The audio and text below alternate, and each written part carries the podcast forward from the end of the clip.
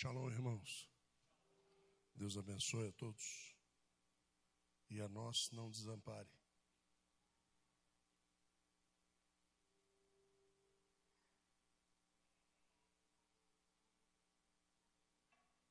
Eu não sei se vocês têm tido a mesma sensação.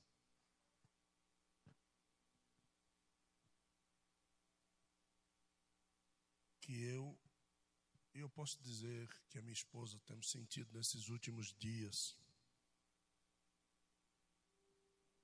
É uma sensação de que não falta muito tempo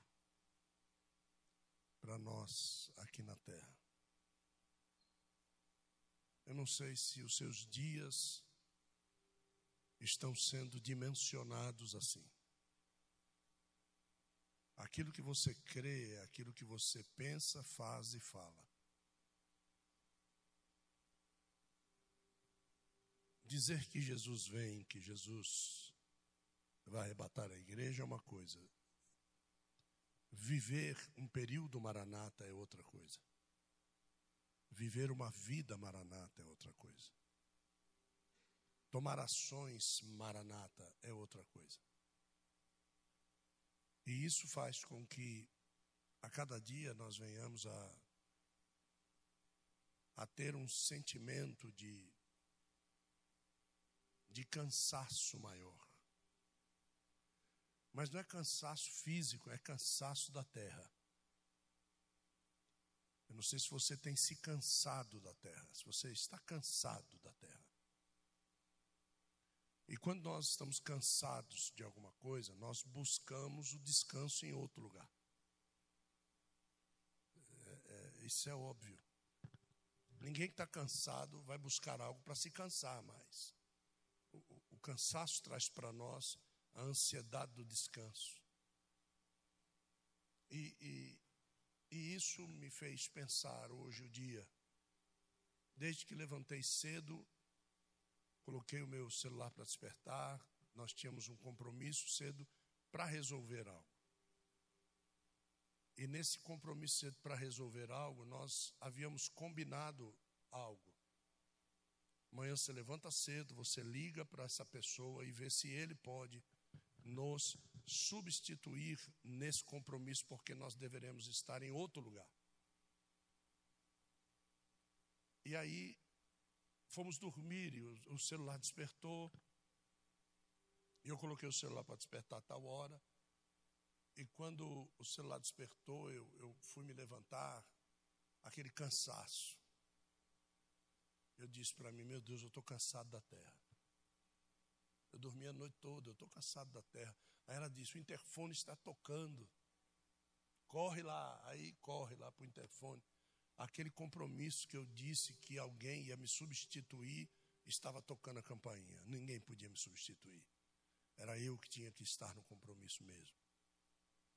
Então, é nisso, foi nesse momento de que eu disse: Fulano vai me substituir. E Deus disse para mim: Não, quem vai no compromisso é você. Aí foi que Deus falou comigo sobre essa palavra. Então, desde de manhã, eu estou digerindo essa palavra. Meio em silêncio, meio caladinho, meio quietinho. Porque eu, com certeza, vou trazer para você algumas reflexões muito sérias. Quando nós estamos com o microfone na mão para orarmos, quando nós estamos dentro da igreja para orarmos, não existe outra coisa para fazer a não ser orarmos. Quando nós estamos dentro da igreja para ouvirmos a palavra de Deus, não existe outra coisa dentro da igreja a não ser ouvir a palavra de Deus. Quando a gente vem para a igreja para ouvir a palavra de Deus e a gente vai conversar, quando a gente vem para orar e a gente vai conversar, quando a gente vem para fazer alguma coisa e alguma coisa nos distrai, alguma coisa nos toma o tempo, então é por isso que Deus quer que eu pregue essa mensagem nessa noite. Abra sua Bíblia no Salmo de número 90, por favor. O tema da mensagem de hoje é: Dias não contados são dias não vividos. Dias não contados são dias não vividos. Salmo de número 90. Vamos ao verso de número 12.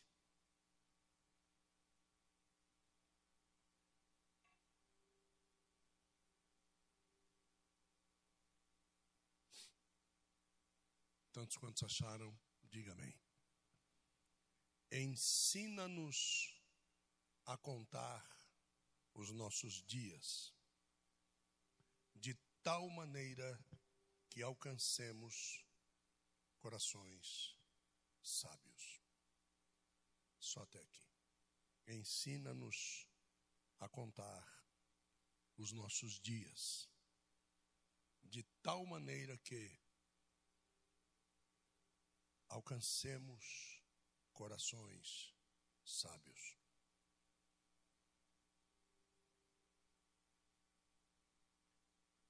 Com o passar dos anos, é preciso aprender a envelhecer. Assim como o vinho envelhece. Eu vou repetir. Com o passar dos anos, você vai aprendendo a envelhecer. Um ano de envelhecimento nunca será igual ao ano anterior. Deus nos ensinou isso, nós é que não prestamos atenção a isso. Cada jovem, a cada dia, fica mais velho. E eles olham para os velhos e acham que os velhos são velhos. Mas a grande realidade é que cada jovem, cada criança, cada bebê, a cada dia, fica mais velho. Qual é o problema? Não saber encarar segundos como velhice, minutos como velhice, horas como velhice, dias como velhice, semanas como velhice, meses como velhice, anos como velhice, décadas como velhice séculos como velhice. E assim nós vamos passando, querendo ser aquilo que deixamos de ser um segundo atrás. Há um segundo atrás, eu era mais novo do que eu era agora, nesse exato instante. É por isso que a palavra de Deus nos assevera: aquilo que é, já foi. Aquilo que há de ser, também já foi. E Deus pedirá conta de tudo aquilo que se passou. Deus pedirá conta dos momentos de sabedoria que você deveria ter aprendido com o seu envelhecimento e não soube envelhecer. Os cabelos brancos vieram, as gorduras abdominais vieram, o cansaço das patelas vieram. Minha esposa está com cansaço de patela. Ah, um, um nervo do joelho, né? A patela. É, e isso vai vindo. E a gente vai encurvando. Eu não sei se você entende que quanto mais você encurva, mais difícil fica de você olhar para onde? se o envelhecimento não trouxer para você a sabedoria interna, cada dia que você fica mais velho, mais longe de Deus você fica. Por quê? Porque a vida do velho é reclamar da velhice, é reclamar do cansaço, é reclamar da dor, é reclamar que está doendo, é reclamar que está faltando, é reclamar que não, o não amam-me mais como amavam, é reclamar que não me reconhecem mais. Por quê? Porque ele está olhando para baixo.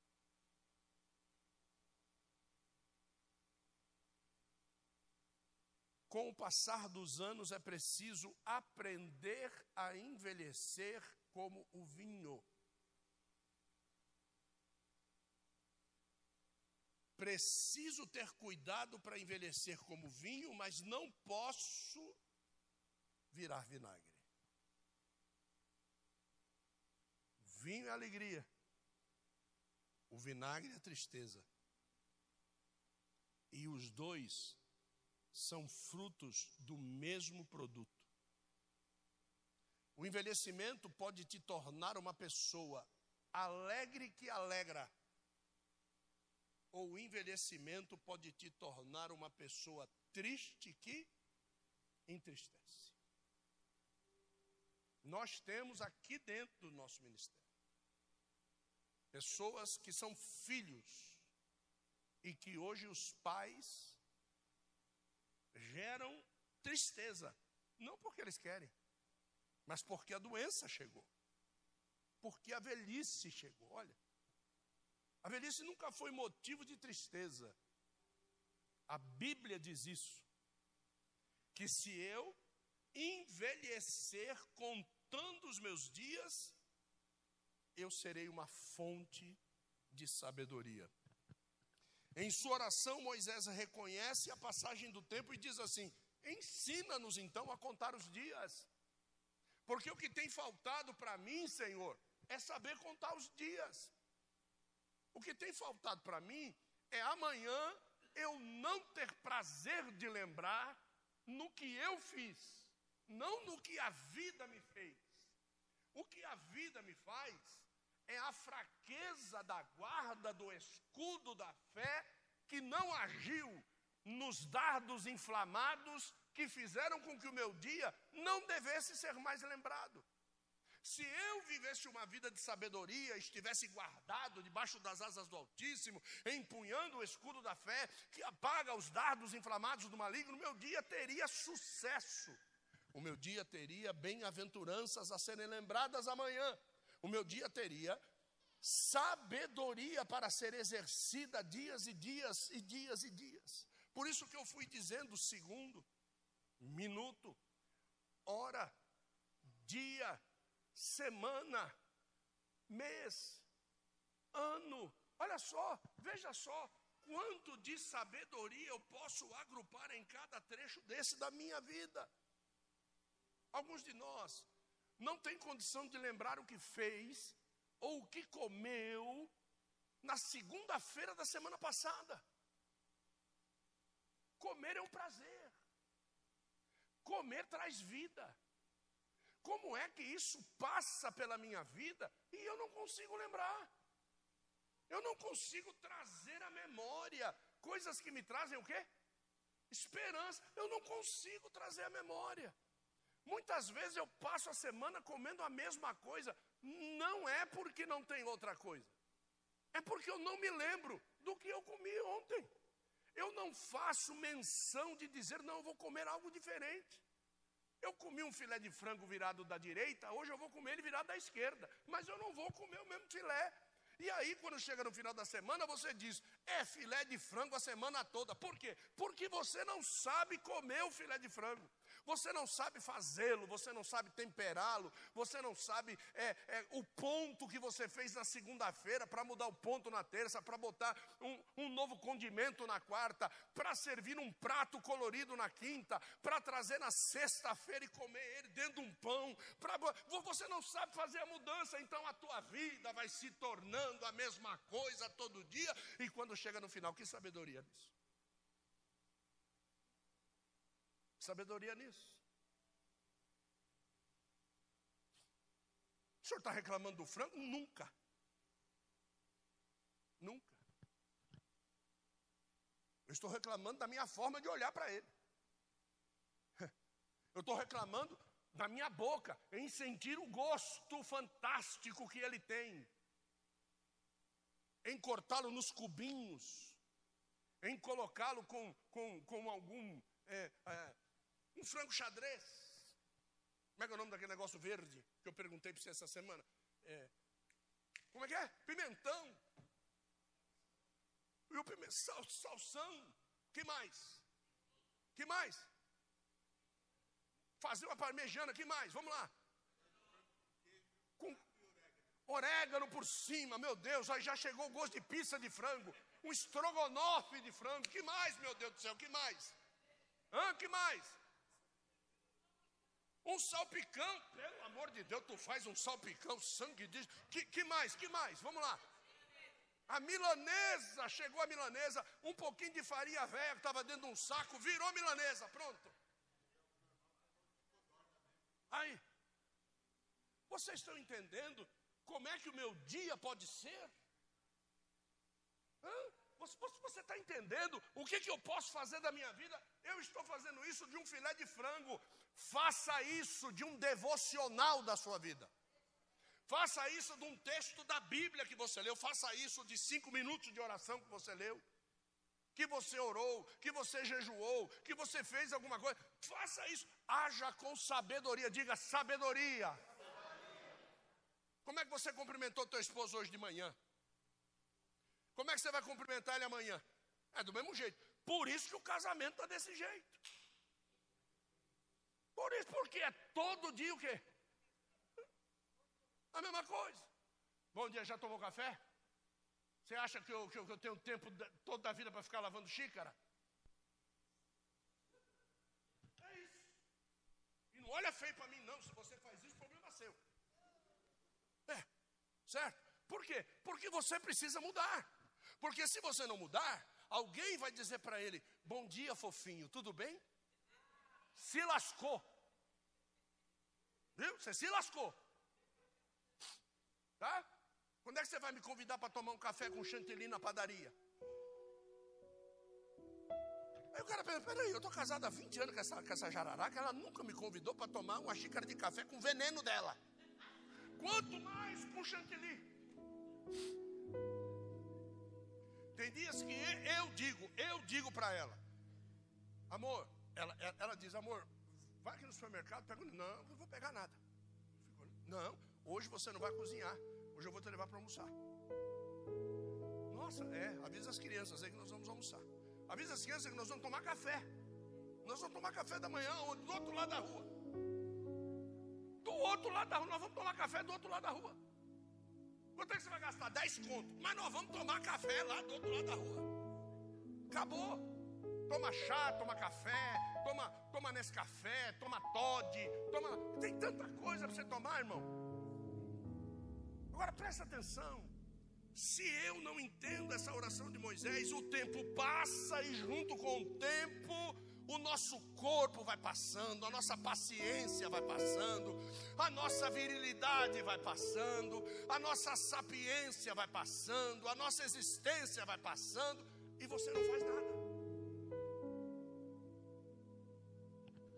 Dia você acorda no mesmo horário. Todo dia você desce a mesma escada. É, todo dia você abre a torneira do banheiro.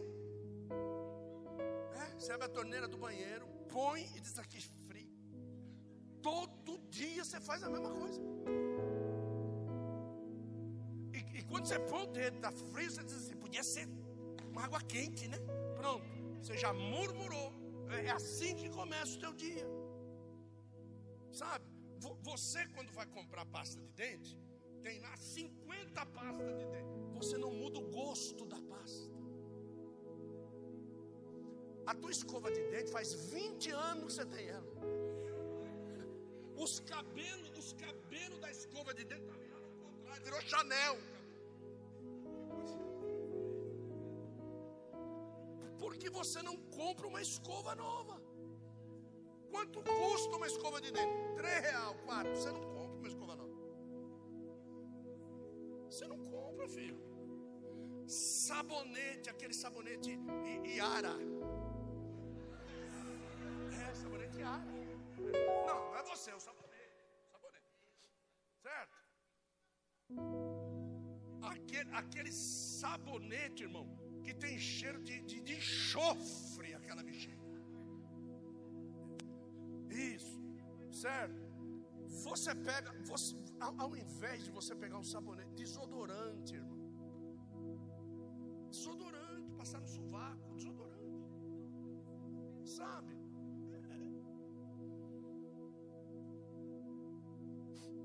Eu estou falando de contar dias. Sabe, falando, você, você, se você for ver, você está com esposa nova, compra um sabonete bom para ela.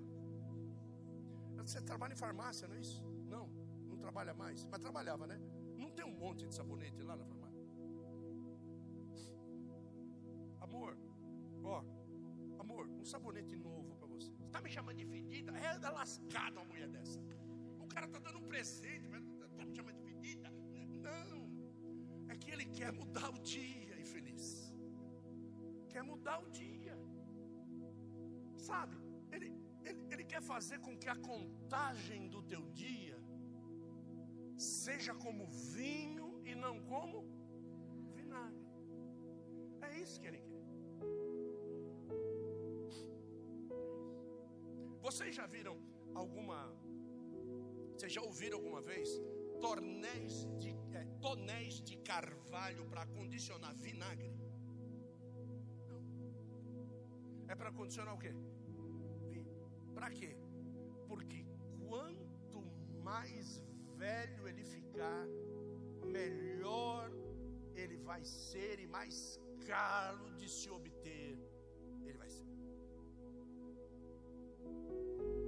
Essas pessoinhas que têm cabelo branco, elas valem milhares de vezes mais do que esses bonitinhos de cabelo na régua.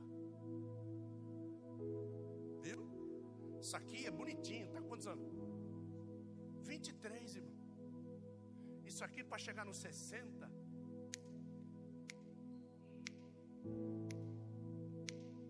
Você já pensou, Henrique, quanto ele vai ter que gastar em dinheiro para chegar vivo nos 60? Sei se você está entendendo o que eu estou falando. Só que a gente olha para os velhinhos e a gente não sabe o quanto eles quanto já foi investido para eles estarem vivos. Estarem vivos, isso é investimento. Isso é investimento. Você queira ou não queira investimento. Certo? Eu já passei por cirurgias que Deus fez eu passar, que talvez algum de vocês vai ter que trabalhar um ano para pagar a cirurgia. Olha quanto investimento Deus fez em mim. E eu tinha dinheiro para mas Ele investiu em mim para mim continuar vivo. Olha só. Quantas vezes Jair já não teve quase infarto? Hã? Coração saindo pela boca. Mas ele disse: Não, ainda não. Ainda não. Hã? Ele olhava, eu olhava para o Jair, o diabo dizia: Agora vai. Não, ainda não. Ainda não, não. Eu vou investir mais ainda na vida dele. Ainda não. Vou investir ao ponto, presta atenção no que eu estou dizendo, vou investir ao ponto de chegarem para ele e dizer assim: tu vai para aquela igreja? Você não sabe nem falar, nem ler, nem escrever. Né? Olha, você não sabe falar, nem ler, nem escrever. Ele fez o exegese do texto de Filemão para mim, 15 minutos, não 15 não, 5 minutos, 5 minutos ali encostado ali, eu disse assim, ele correu do verso 1 até o último verso de Filemão, ele pregou a palavra todinha em 5 minutos, eu falei, pois terça-feira quem prega a palavra para os homens é você, e eu quero esse texto pregado para mim, eu, eu quero estar aqui para ouvir você falar, porque eu quero me lembrar, olha o que, que eu quero, eu quero o quê? Eu quero o quê?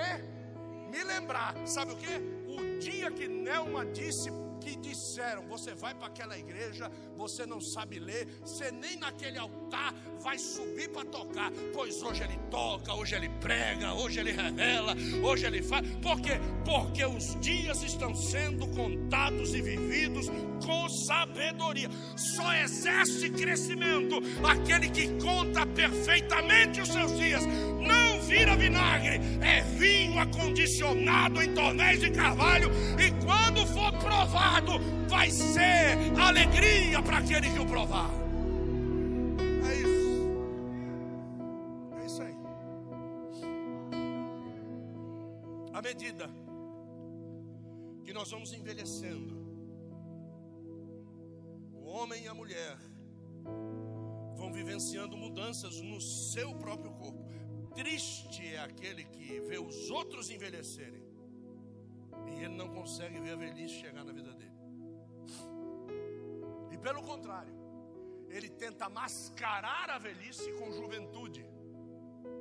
Ele tenta se esconder atrás da juventude que já lhe passou pelo que se vê nessas pessoas, essas pessoas não souberam viver a sua juventude quando eram jovens e agora querem viver uma juventude depois de estarem velhos. É aquele que quer falar difícil depois que ficou velho, mas ele nunca foi na escola quando foi novo. Às vezes ele usa palavras que ele não sabe nem o que significa, porque outras pessoas estão usando.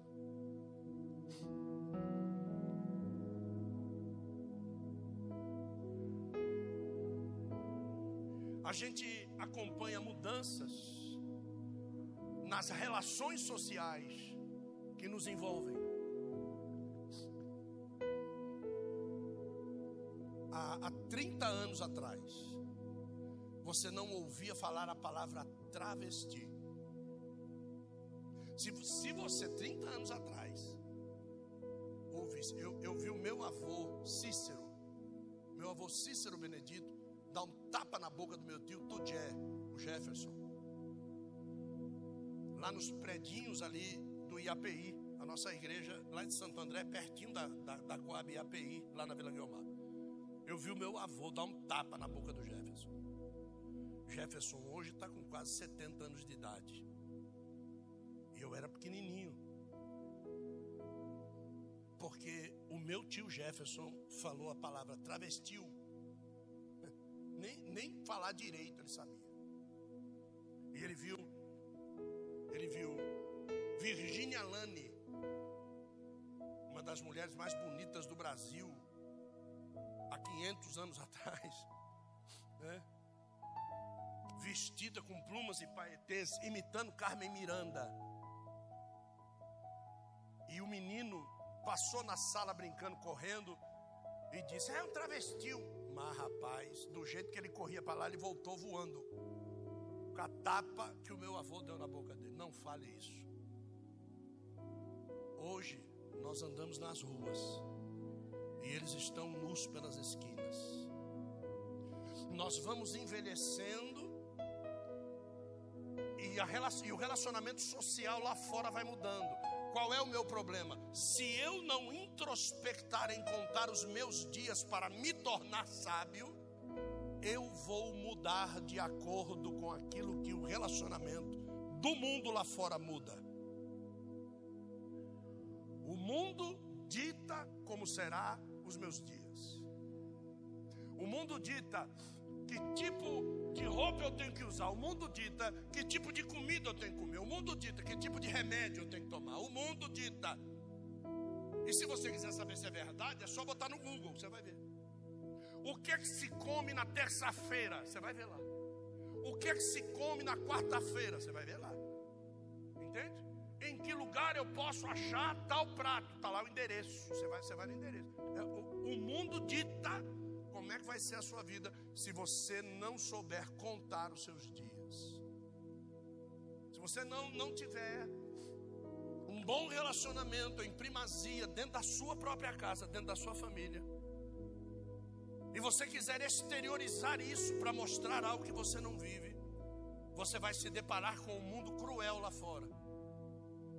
Como eu vi ontem, uma pessoa liga para um vizinho dizendo: você tem um energético aí, o vizinho tem lá uma, uma geladeira na garagem dele que vende energético. Você tem energético aí? Tem. Uma hora da manhã. Você pode me atender? Eu já vou com dinheiro trocado. Quanto é? Tanto? Tá. Então o cara saiu três, três casas. O cara saiu três casas, tocou a campainha. Quando o vizinho saiu para abrir a geladeira que estava na garagem, uma moto para. E quando essa moto para, vai assaltar o rapaz que está do lado de fora. Ele tenta jogar o celular para dentro da garagem. O dono da casa sai correndo para dentro. O cara dá uma coronhada na cabeça dele. Pega o celular e vai embora. Passa um tempo, ele entra em contato com o celular e diz assim: Rapaz, esse celular é, eu uso, eu sou, eu sou Uber e eu preciso usar o aplicativo, está aí tudo, eu não vou conseguir. Aí ele recebe a resposta do ladrão respeita o meu trampo, mano.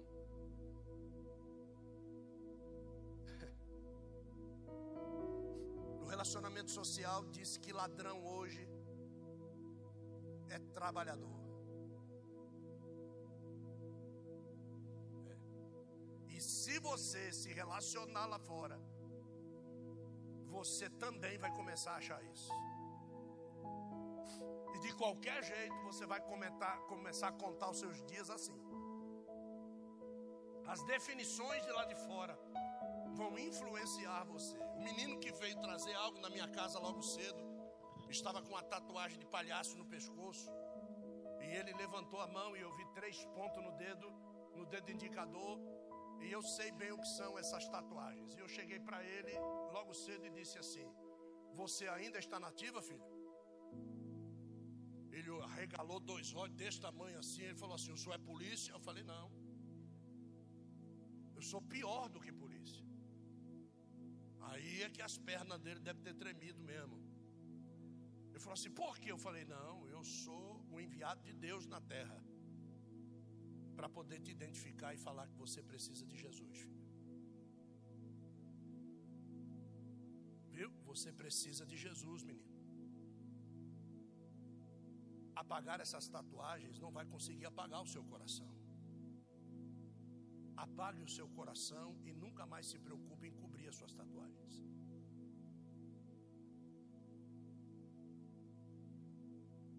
Não adianta você ser algo por fora e o seu coração te denunciar do lado de dentro. Não adianta. Você pode ter a tatuagem que for, se a polícia lhe parar na rua. E eles disseram: documento, você sim, senhor. O que, que é essa tatuagem aí? Isso aqui era do tempo que eu não prestava. Agora eu sou crente polícia vai olhar na sua cara e vai perguntar: Você é crente mesmo? Sou crente. E ele vai lhe fazer perguntas e você, como crente, vai responder. Você sabe o que, que ele vai fazer para você? Vai lhe devolver o documento e vai lhe dizer: Vá para sua casa. Agora, tentar mostrar aquilo que você não é, a sua casa vai cair um dia. Como a minha caiu, várias. E não caiu só fora, não. Caiu dentro da igreja também. dentro da igreja também. Então, muitas vezes, quando a gente está encerrando um projeto na nossa vida, você projetou um negócio grande na sua vida, e você está lá encerrando esse projeto. A gente tem a tendência de contar lá na folhinha, a gente já fez isso, de contar na folhinha quantos dias faltam, né? A gente conta para frente, mas a gente não consegue contar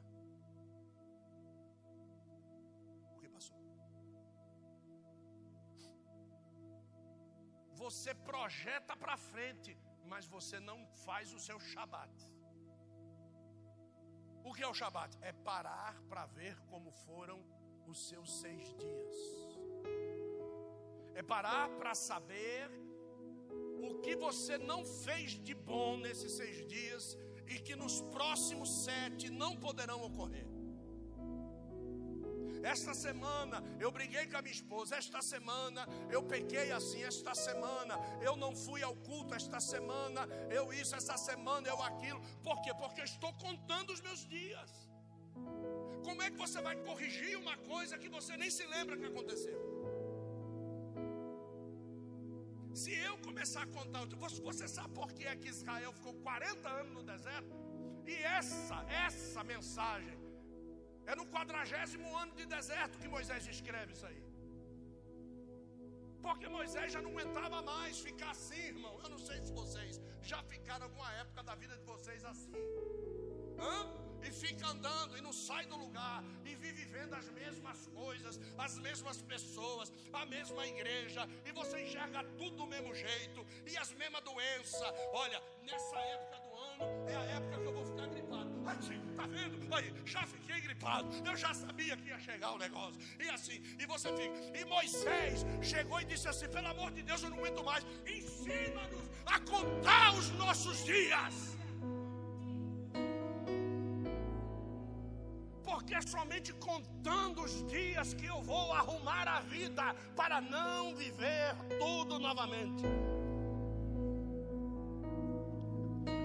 Veja o contexto depois da palavra da sua casa e você vai entender o que eu estou falando. Temos alguém aí para. Gu, tá aí? Salmo de número 90. Põe, põe aí para mim. 90, verso 1. Vai ligar ainda? Ah, ah, você, tava, não, você não estava jogando videogame agora? Não, não, tá bom. Depois você me disse quem ganhou. Ensina-nos a contar os dias, porque porque o tempo passa e junto com o tempo experiências maravilhosas vão passando. Várias vezes eu digo para minha esposa assim: a gente precisa voltar aqui. Mas também várias vezes eu disse para ela: nós nunca mais vamos voltar aqui.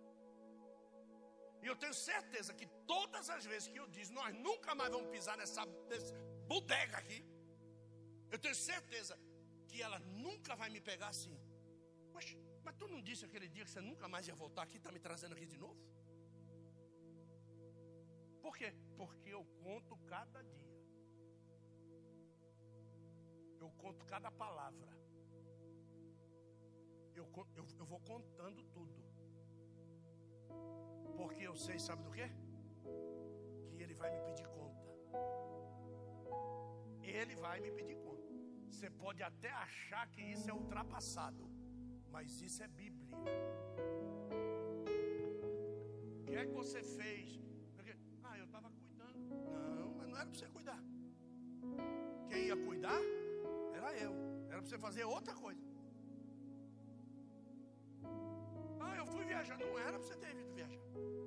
Para você ter ficado.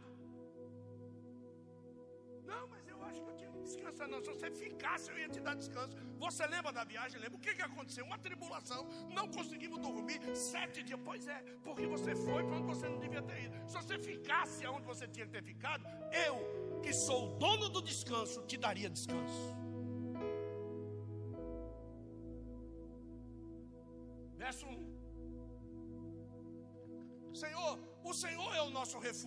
Geração em geração. É bom começar assim. Agora veja o verso 2. Veja o verso 2. Olha lá. Antes que nascessem os montes, o que, que ele está fazendo? Está contando o dia. Ou que tivéssemos formado a terra e o mundo, sim, de eternidade a eternidade, tu és Deus. Ele está contando os dias e está colocando Deus no seu devido lugar. Todas as vezes que você deixar de contar os seus dias, você esquece que Deus é Deus você acha que pode comandar a sua vida. Você acha que você pode comandar a sua vida. Porque você sabe Bíblia, porque você vem na igreja, você acha que você pode comandar a sua vida. Deus nunca disse isso para ninguém. Verso 3. Tu reduzes o homem ao quê? Ao pó. Ele está falando assim: quando o Senhor quiser me matar, o Senhor me mata. É isso que ele está dizendo. Ele diz assim: Voltai, filhos dos homens. Porque Moisés chegou no ponto da sabedoria e os caras foram embora. E ele está dizendo: gente, volta para cá porque eu achei o lugar. Esse aqui é o lugar. Presta atenção qual é o lugar. Verso 4. Por mil anos aos teus olhos, porque mil anos aos teus olhos são como o quê? De ontem, é o dia de ontem que se passou. Olha só, Deus, Ele consegue contar mil anos para mim e para você, como se fosse o dia de ontem. E Ele nos fez imagem e semelhança de quem? Se Ele nos fez imagem e semelhança dele e nos deu o Espírito dele através de Cristo, Ele vai cobrar o que de mim de você? Que você possa contar a sua vida para as pessoas como se fosse ontem. Que você possa testemunhar a respeito das coisas que Deus fez na sua vida como se fosse ontem. E, e, e, quando você conta uma, uma, coisa que parece que foi 10 anos atrás, como se fosse ontem, você sabe o que, que essa pessoa sente? Vontade de viver aquilo que você está vivendo. Só que você já viveu há 10 anos atrás. Mas ela diz: Meu, eu quero viver isso aí. Aí você diz: Cara, que coisa louca, eu vivi isso há 10 anos atrás. Mas eu estou falando como se fosse ontem. É por isso que ela quer viver. Porque se você disser, olha, 10 anos atrás aconteceu assim, ela vai dizer, há 10 anos atrás era mais fácil mesmo. Agora está muito difícil. Chegou, né, pastora Cida? Deus abençoe, viu? Seu marido fez uma oração muito bonita aqui hoje. Viu? Próximo, próximo, próximo, próximo verso 5. Olha só o que, que diz: Tu o levas como por uma torrente, ou seja, Deus pega mil anos como se fosse um dia. Então imagine você ultrapassar mil anos como se fosse 24 horas. Imagine a velocidade que você vai passar por esses mil anos. Deu para você entender, sim ou não? Agora transfira isso, essa velocidade, para as suas 24 horas. É como se eu e ela deitássemos na cama à noite e disséssemos: Nosso dia parece que tem 30 horas, né? Por aquilo que a gente fez. 40 horas, 50 horas. Por quê? Porque você vai contando efetivamente o que Deus faz. E Deus ele te leva de um lado para o outro, de um lado. Hoje uma pessoa ligou e disse assim: Vocês estão por aqui ainda? Nada. Eu já saí daí, entrei na minha casa, estou saindo para voltar para Vila Maria. Meu Deus do céu, mas você estava aqui agora. Pois é. Já foi, acabou a oportunidade, acabou. Porque você tem que ser assim. Você tem que viver esta atividade. Às vezes acaba a aula aqui 10 horas da noite. Eu acabo a aula aqui quase desmaiando. Por causa do peso espiritual da revelação da palavra. Quando eu vou ver o horário que eu chego em casa, duas e meia da manhã, o que, que eu fiquei fazendo, meu Deus do céu? Das 10 horas da noite até as duas e meia da manhã. Que eu vou chegar em casa às duas e meia da manhã. Como assim? Como é que pode um negócio desse? O tempo passa e você fica aí. Mas não, pega o um negócio aqui, desmonta lá, sobe lá em cima, tira parafuso, carrega a cadeira, leva para cá, leva para lá. E, e aí, porque você está ativo. Agora você não está no lugar da atividade, no lugar da torrente, no lugar onde Deus passa e impulsiona a sua vida. Então você vive uma vida de marasmo. Você vive uma vida de lentidão, você vive uma vida de cansaço. Muitos de nós, se não estivesse aqui, sabe o que estaria fazendo em casa? Deitado, dormindo ou assistindo o quê? Televisão. De manhã, olha só, são como um sono. Ou seja, eu sou levado como uma torrente faço um monte de coisa ao mesmo tempo, é, é mil anos como se fosse 24 horas, mas quando termina, é como se eu estivesse dormindo um sono. Eu me levanto de toda atividade e descan... descansar. E ele diz: de manhã são como a erva que cresce. Você sabe o que quer dizer isso? Você trabalhou pra caramba ontem, você levanta no outro dia quem consegue ver o quanto uma erva cresceu durante a noite olhando para ela de manhã? Ninguém. Assim é o dia de quem conta os seus dias na presença do Senhor. Você vai contar para as pessoas o que você fez, as pessoas vão dizer: está mentindo. Duvido. Você só vai achar um companheiro que acredite no que você fez na presença de Deus, sabe quando? Quando Ele estiver fazendo as mesmas coisas que você está fazendo.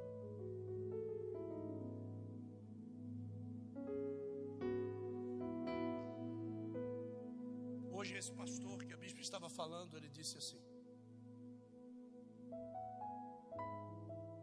É incrível como as coisas fluem aqui. Eu disse: Não é aqui. Ele falou: Como assim não é aqui?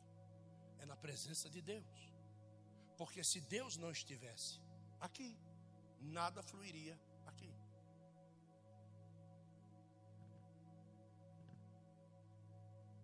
O cansaço só chega para o mundo ou quando eu quero estar com o mundo. Quando você está na presença dele, as nossas forças são renovadas a cada manhã.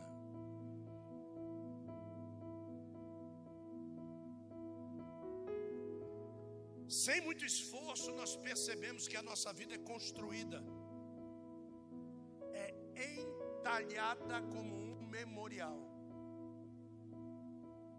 O dia que eu me for, se for antes do arrebatamento da igreja, e porventura Adriana ficar, o Samuel ficar, Lucas ficar, o Bruno ficar, é como se eu me visse sentado na mesa com eles e eles lembrando algumas coisas que foram feitas. Você lembra nesse dia? Você lembra aquele dia? Você lembra? Você lembra assim? É isso. Porque duro será o dia que você se for e ninguém quiser lembrar de nada ao teu respeito. Ninguém tiver prazer de lembrar nada ao nosso respeito. O contar os dias é tentar gerar uma perfeita imagem daquilo que Deus nos fez para ser para as pessoas. Deus me, me talhou com uma determinada imagem. Na, na porta do corredor, da porta do leão, lá em Israel, aonde está a tumba do rei Davi, onde está a urna o sarcófago de ouro do rei Davi, coberto com estofo azul, uma sala muito linda. Ali existe uma estátua de Davi. Um escultor de renome foi convidado para esculpir em bronze a estátua de Davi. E ele fez aquela estátua maravilhosa para inaugurar o lugar de onde seria trazida a urna que está com o corpo do rei Davi para ser colocado ali perto do muro, na porta do leão. Então ele termina a estátua um dia antes da inauguração do lugar. O sarcófago já havia chegado e durante a madrugada Deus visita o escultor. Quando ele visitou o escultor, ele perguntou: Como ficou o seu trabalho? Ele disse: Deus, eu fiz para glorificar o teu nome. Deus disse para ele: A minha pergunta não foi essa. A minha pergunta foi: como ficou o seu trabalho? Senhor, ficou perfeito. Aí Deus disse para ele assim: ficou mesmo. Ele disse para Deus: Obrigado, Senhor. Deus disse para ele: Vá lá e quebre o nariz da estátua. Senhor, a estátua vai ficar imperfeita, fruto das mãos de um homem. Imperfeito. Perfeito só eu. E quando você vai lá, a estátua, a cutícula do dedão do pé de Davi estava lá. Você consegue entender alguém conseguir esculpir a cutícula de uma unha no bronze? Pois é, ela está lá, mas o nariz está quebrado e soldado do lado da estátua. Quando eu olhei para aquilo, eu entendi que as únicas obras perfeitas de Deus sou eu e você, porque fomos feitos pelas mãos dele. Nós é que vamos quebrando nariz, dedos, joelhos, pernas, da perfeição que Ele nos levantou. Todos os dias. Mas ele vem buscar um Frankenstein de jeito nenhum. Qual é o meu problema? É não contar os dias e soldar o nariz, os dedos, que eu vou quebrando antes da virada do dia. Porque o meu grande problema é ir acumulando os erros e tentar consertá-los na outra semana. E aí o que, que acontece? E aquilo que estava projetado para aquela semana? Eu não vou poder fazer porque eu estou consertando os erros da semana anterior. Mas se eu conto os meus dias a cada dia, e eu adquiro sabedoria, a sabedoria, queridos, não é não errar. A sabedoria é reconhecer e consertar o erro. A sabedoria não está em viver uma vida de medo, sem querer caminhar ou dar um passo para não errar. Você vai errar. Eu vou errar. Entende? Jesus reconheceu. Não fui eu que escolhi aos doze, e contudo um de vós é o adversário. Ele reconheceu. Assim como Samuel, homem que via coisas fantásticas, ele olha para os filhos de Jessé e Deus diz assim: não é esse, não é esse. Deus repete sete vezes para ele diz assim: rapaz, eu já não te disse que eu não olho como você olha, eu olho para o lado de dentro, você está olhando para a aparência. Samuel, uma das maiores instituições proféticas ambulantes da terra, errou. Elias errou. Um homem segundo as nossas paixões. O Elias errou. Quem é que não vai errar? Mas Deus foi em cada um deles e exigiu a sabedoria de corrigir os seus erros. Você acha que Deus não vai pedir isso para nós? Você acha que Deus não vai nos contundir com isso? E qual é a única forma? Porque no fim do dia, o contar dos dias são os seus joelhos dobrados. Para conversar com Deus, Deus me mostra. Meu dia parece que foi normal. E aí você vai ver Deus dizendo: normal, rapaz. Você fez isso, você fez isso, você fez isso. Aí você vai ouvir, porque você o questionou. Ele mesmo diz no livro de Isaías: pode pegar todas as suas reclamações e venha ao meu encontro, mas se prepare para apanhar. Porque Deus, Ele bate em quem Ele ama. Deus não está falando isso conosco aqui porque Ele nos, ele, ele, nos detesta. Ele está falando isso aqui porque Ele quer ver um bando de santos se levantando amanhã e de uma forma totalmente diferente, corrigindo a sua vida espiritualmente e ordenando a principados e potestades que botam em retirada da sua vida de uma vez por todas. É isso que Deus quer de nós.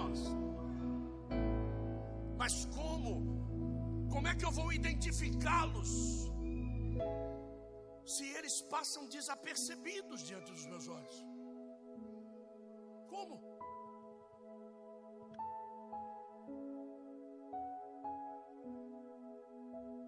Você não vê nenhum bebê. Você não vê nenhum bebê saindo de dentro da mãe com uma talhadeira e um martelo na mão. Porque na vida do bebê, a talhadeira e o martelo está na mão da mãe.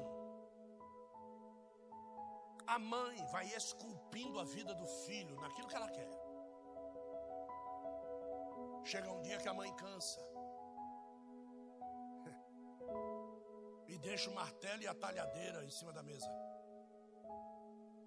E o menino, de tanto ver a mãe fazendo, ele quer imitar a mãe. Só que a mãe faz com uma diretriz de amor e o filho faz com uma diretriz de independência. A mãe não está criando o filho para ser independente. E os movimentos sociais dizem que eles têm que ser independentes. A Bíblia não diz isso. A Bíblia diz que o filho é dependente de pai e mãe até o dia que ele casar. E o dia que ele casar, ele é dependente de quem ele casar. E quando os dois se tornam uma só carne, eles se tornam dependentes diretos de Deus. Então ele nunca vai deixar de ser dependente. Não há uma pessoa na face da terra independente. Até eles que pensam que são independentes não são independentes. Triste é aquele que pastor não manda na minha vida, então Deus não está na sua vida. Pastor não manda na minha casa, então a sua casa não pertence a Deus. Porque quem dá as diretrizes de vida do céu para a sua vida, no contexto que você está vivendo, é o seu pastor. É ele que direciona a sua vida espiritual. Você pode orar, jejuar, fazer o que você quiser, estudar, revirar de ponta cabeça. O que Deus disser para você através da vida do seu pastor, para que você não se torne rebelde, que nem Satanás, você tem que obedecer. Eu estou falando a respeito de contar os seus dias. dias não contados. A grande realidade é que são dias não vividos.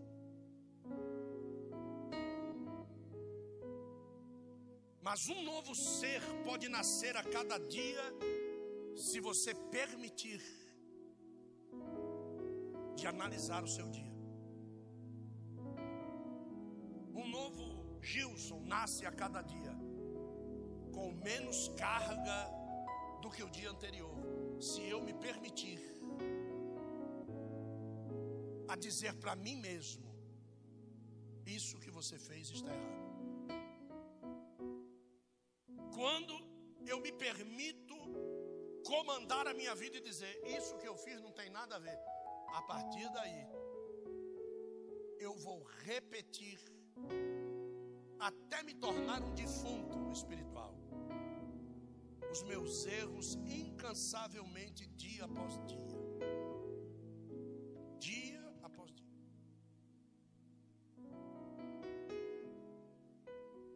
Os reformadores, eu já vou terminar. Os reformadores, na época de Lutero, eles tiveram uma coragem de tomar a autoridade, presta atenção nisso.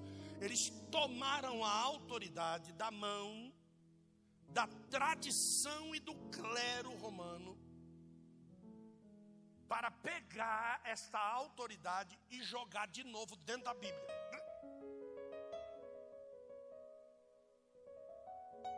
O dia que você fizer isso com a sua vida, você vai ver o que Deus vai fazer com a sua vida.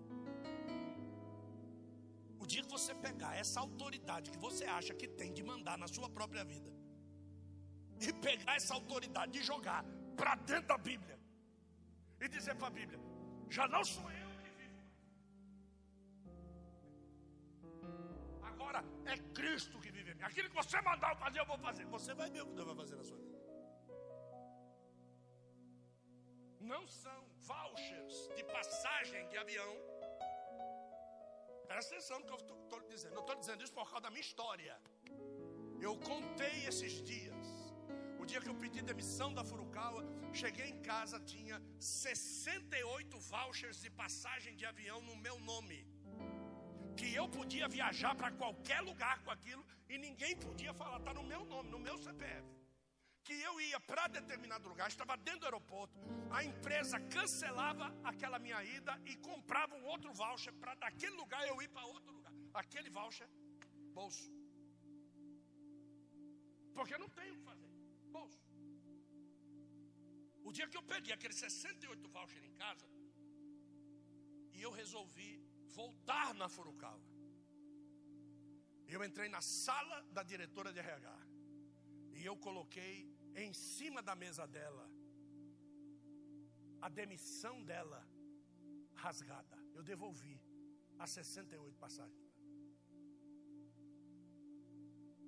A partir desse dia, aí, ninguém pode mais me chamar de ladrão de passagens. É assim que nós temos que agir cada quando você pega aquilo que vai gerar um erro, eu não estou falando erro. Primeiro você começa corrigindo erros. Essa é a parte mais dolorida, né? Porque você vai ter que entrar e vai ter que eu esmurro meu próprio corpo, pá, pá, pá, por causa quando eu quero fazer o bem, eu só não faço porque o mal habita em mim e aquele negócio, aquela tristeza, porque você vai reconhecer que você é um na presença de Deus. Aí você vai dizer, eu não presto para nada, eu não presto mesmo, você está certo. Eu vivo pecando o mesmo pecado, exatamente, você está certo. Mas o diabo precisa ouvir isso da sua boca. O diabo precisa ouvir que você não gosta, e ele precisa ver na sua face que você não gosta. Porque quando você não gosta de alguma coisa, a tua face transforma a tua face engrumvinha, os teus olhos enchem de lágrima. Quando alguma coisa te machuca, você quer pegar pelo pescoço, o teu rosto mostra. Quando você começar a delatar os seus pecados diante dos céus e da terra, e que Cristo se levantar como teu advogado, a tua face tem que mudar. E o diabo tem que ver, ele não gostou de ter cometido isso, perdi. Quando você não confessa, o diabo tem autorização para no outro dia trazer de volta o mesmo prato. Agora você está entendendo o frango que se repete todo dia. E que você, para tentar mudar e florear, vai colocando um saborzinho diferente no frango, mas vai comendo frango todo dia. Agora você está entendendo. Você vai cometendo a mesma coisa, passando pelo mesmo caminho olhando para a mesma vitrine, olhando para a mesma loja, esperando no mesmo horário, ligando para a mesma pessoa, entrando no mesmo site. Você vai fazendo as coisas todo dia a mesma coisa, todo dia, até o dia de hoje, porque eu acredito que Deus entrou nessa situação. Eu acredito. Eu acredito. Se Ele falou comigo, eu acredito. Na cidade de Genebra, A primeira cidade da Europa a ter saneamento básico, presta atenção, que a coisa não acontece assim. É, é, não, presta atenção. A primeira cidade da Europa a ter saneamento básico, a primeira cidade da Europa a ter uma polícia ativa, a primeira cidade da Europa a ter água encanada, a primeira cidade da Europa a ter hospitais bons hospitais com bons profissionais, a primeira cidade da Europa a ter partos de infantes regulamentados e assistido por profissionais da área, por obstetras, Genebra. Viu? Você sabe por que eu estou falando dessa cidade? Porque foi essa cidade que Deus escolheu para que a primeira Bíblia fosse impressa. Deus não mandou imprimir a Bíblia no Jardim Elba. Deus mandou imprimir a Bíblia num território abençoado. Deus levantou Gutenberg nesse território abençoado. Não queira que Deus derrame sobre uma vida que não é abençoada coisas que irão mudar as gerações futuras. Deus não vai fazer isso. Estão esperando um avivamento no Brasil. Como? Uma igreja que não uma igreja que não jejua, uma igreja que não vai para o culto, uma igreja que pula de igreja em igreja. Você acha que Deus. Pegue a Bíblia Sagrada e veja onde ela foi impressa, pelo amor de Deus.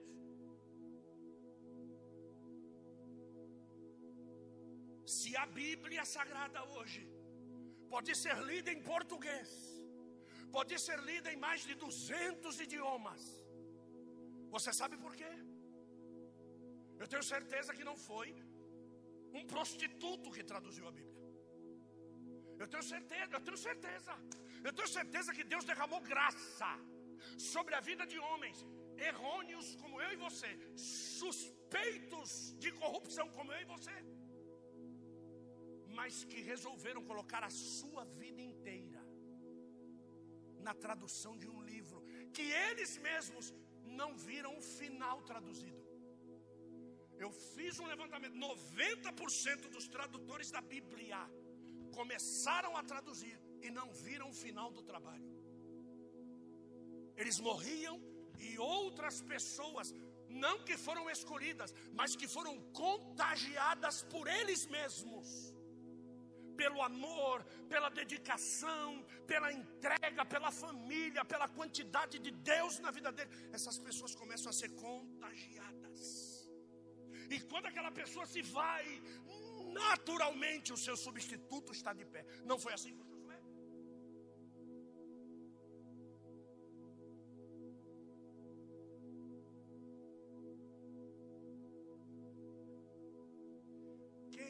nos contagiando?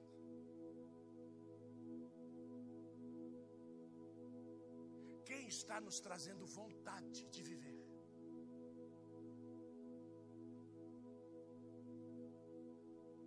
Ensina-nos a contar os nossos dias para, para que alcancemos corações sábios.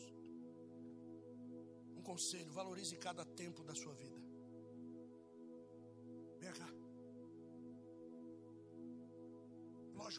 Pensar que nós combinamos isso o dia todo. Leia o que está escrito aqui. Valorize para frente.